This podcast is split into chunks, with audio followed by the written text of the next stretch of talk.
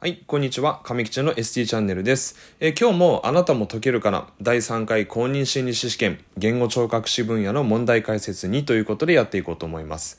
え1に関しては先日動画を上げましたのでそちらの方でチェックしていただけたらなと思います。はい、では行きましょう。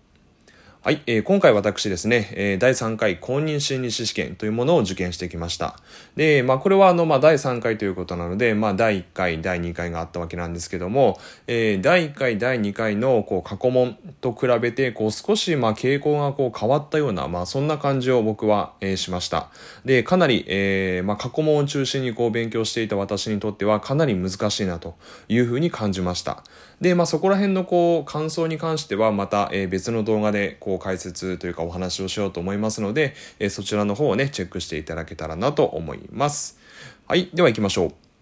はい、えー今回ですね、まあ、あの第3回の公認心理師試験言語聴覚士にこう関係の深い、えー問題について解説をしていきます、えー問い 83MMSE について正しいものを一つ選べ1非言語性の課題が3つある2人の検討式課題は含まれない3シリアル7課題100から7を順に引くは4回まで行う。4直後再生課題に続く4課題の後に遅延再生課題を実施する、えー5直後再生課題では全ての名称が言えるまで4回繰り返して尋ねる。はいという問題ですね。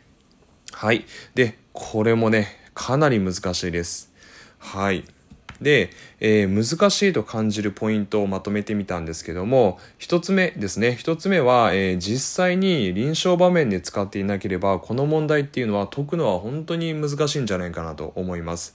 まあ、一般的にこう MMSE って言いますのはこう認知機能を測るまあ評価の一つ、まあ、そして割とこう簡易的に行える評価。としてまあ有名だとは思うんですけども、まあ、実際にこう細かいこう検査内容のなんかこう何回実施するとか、まあ、そういうことっていうのは本当にこう試験勉強をこうそこまではこうしないだろうと、ね、いう感じの問題でした。で本当にあのまあ臨床でこう日常的に本当にこうもうほぼ毎日ぐらいこう使う人にとってはあの細かいところまで多分頭に入っているのでこうまあ、答えやすかったんじゃないかなとは思うんですけども、えーまあ、大学院卒とか、まあ、そういうこう心理に関するこうところであったりとか、まあ、教育分野でこう活躍されてる方なんかにとってはもう本当にこう難しいもう本当にこう過去問だけではこう解けないような、まあ、そういったような問題だったんじゃないかなと思います。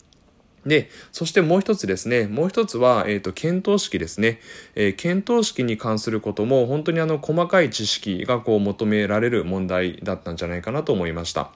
えー検討式というのは、えー時間、場所、人、この3つが挙げられるんですけども、まあ、ただ単にね、こう、検討式っていうふうにこう、覚えているだけでは、えっ、と、解けないような問題だったんじゃないかなというふうに思います。まあ、ここら辺が、えっ、と、難しいと感じたポイントだったんじゃないかなというふうに思います。で、えーこの問題ですけども、えーと正解への分かれ道というのがあったんじゃないかなというふうに僕は思います。でポイントとしましてはここですね、えー HDSR と MMSE この違いを把握できているかどうかえーここが正解の分かれ道だったんじゃないかなというふうに思います。なので、まあ、逆に言いますと、えー HDSR と MMSE この違いをしっかりこう抑えていればあの逆にこうなんか何回実施するとか、えーそういったことっていうのは分かっていなくても、えー答えられた問題だったんじゃないかなというふうにこう、ね、逆に考えれば思います。でここがポイントだったんじゃないかなというふうに思います。でまあ出題者の意図としてもおそらく、えーまあ HDSR と MMSE この違いをこう把握しているかどうか、えーそこをねこう、えー解いてもらうようなこうポイント意図があったんじゃないかなというふうに思います。で、えー問い83ですけども、えー回答はですね、これは、えー先に言いますと、これは2番になると思います。で、もちろん、あの、正式な、えー発表がされていないのであれなんですけども、まあ、おそらく、えっ、と、2番だろうというふうに僕は思っております。はい。で、えっ、と、一つ一つ、えっ、と、見ていきますけども、えー1番、えー非言語性の課題が3つあるっていうことなんですけども、えーこれも、あのまあ、どこまでをこう言語性の課題というかっていうところもちょっと難しいところであってじゃあ計算はこう言語性課題なのかどうなのかっていうことなんですけどもまあ一つ、えーと、非言語性の課題をこう確実に挙げるとしたら、えー、と最後ですねこう図形の模写あの五角形が2つありますけども、えそれを模写する課題っていうのはまあ非言語性の課題だろうと。で、まあ、あとはどうですかね。あと非言語性の課題がこう何かあるかっていうとうーんちょっとこう思い浮かばないですね。はっきり、えー、非言語性の課題と言えるものはまあ一つなんじゃないかなと思いますので、えー、この選択肢はまあ削除できるかなと思います。で、えー、2番これが、えーと、正解になります。えー、人の検討式課題は含まれないということですね。で、これはちょっと次のスライドで、えーとまた詳しく解説します。で、3番ですね。3番、シリアル7課題。100から7を順に引く。これは4回ではなくて5回行います。で、これもね、本当にあの、もう細かいですよね。あの、細かいです。えー、っと、もうただ本当にこう試験勉強を中心にこうされている方にとっては、もうこの選択肢はもう本当に難しいと思います。で、えー、僕自身はですね、こう普段病院で働いておりまして、えー、HDSR も取りますし、えー、MMSE も本当に日常的にやります。なので、えー、結構ね、こう細かいこう回数っていうのも、えー、覚えていました。はい。なので、まあ、この選択肢もこうすぐに除外することができました。で、結構あの、こう、検査って言いますのは、あの、自分でこうなんかアレンジをしたらいけないんですよね。あの、例えばこう、えーと、MMSE の中にもありますけども、えー、故障課題なんかだと、えー、時計とかを故障してもらうんですけども、えー、ちょっとね時計がないからじゃあちょっと近くにあるなんかコップを出してきてこれを故障してもらおうとかでそういうことはやっちゃいけないんですよね。ちゃんとこう検査に書いてある、え問題通りに、えーとやらないといけないんですよね。はい。まあ、なので、えっ、ー、と、そういったこう、まあ、なんて言いますか、こう、マニュアルと言いますか、こう、検査の流れっていうのが本当にこう、日常的にやっていたので、えー、頭の中に入っていたんですね。まあ、なので回答できたという、まあ、そういう選択肢になります。はい。で、次4番ですね。4番は直後再生課題に続く4課題の後に遅延再生課題が実施されるっていうことなんですけども、これは、直後再生がありまして、その後に一つ課題を、え、かませて、その後に遅延再生っていう感じなので、4課題ではないですね。はい。なので、これも違うというふうになります。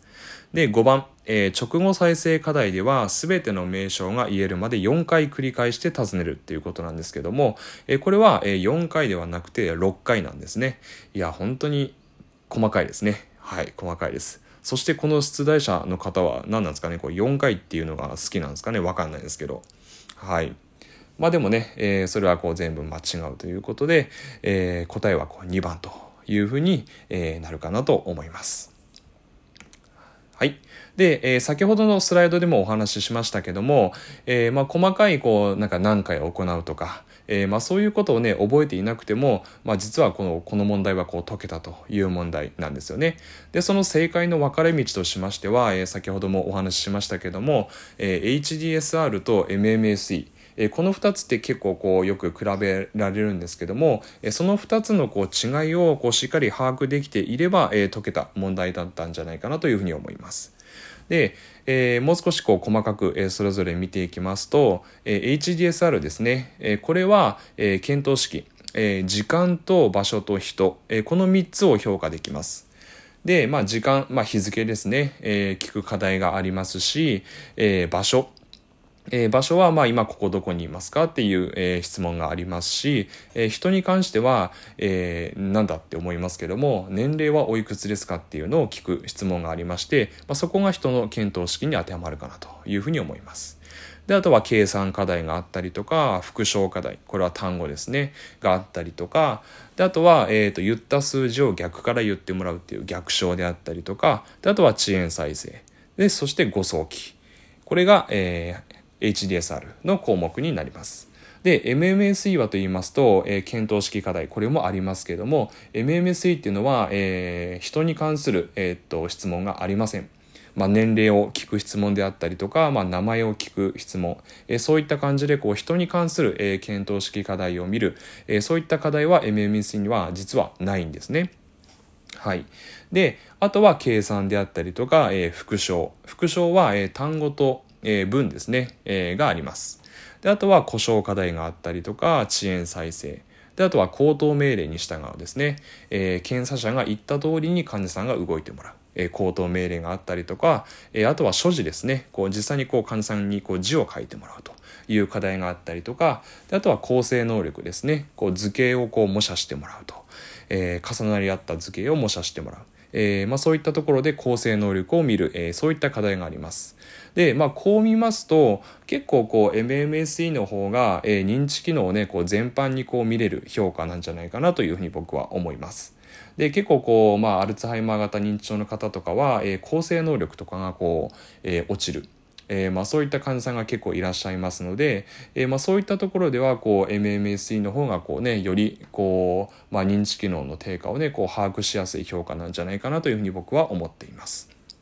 はい、でこういう感じでですね本当にあのまあ、細かいところの知識ですねが問われるそして MMSE だけを覚えているだけではなかなか回答がしにくくて本当にこう HDSR と MMSE その違いをしっかりこう把握できているかどうかそこがこう正解の分かれ道のポイントだったんじゃないかなというふうに僕は思いました。はい。では、えー、今回の動画は最後で、あ、最後じゃなかった。はい。今回の動画は終わりになります。えー、最後までご視聴いただきありがとうございました。えー、これからも言語聴覚士に関する様々な情報を発信していきます。で、医療者のみならず、一般の方にもなるべく言語聴覚士というお仕事が、こう、え理解できるように、えこれからも、え情報発信を続けていこうかなと思っております。え以下各種 SNS の方もやっておりますので、そちらの方もぜひチェックしていただけたらなと思います。はい。では、えー、今回の動画は以上になります。最後までご視聴いただきありがとうございました。えー、次回の放送でまたお会いいたしましょう。ではまた。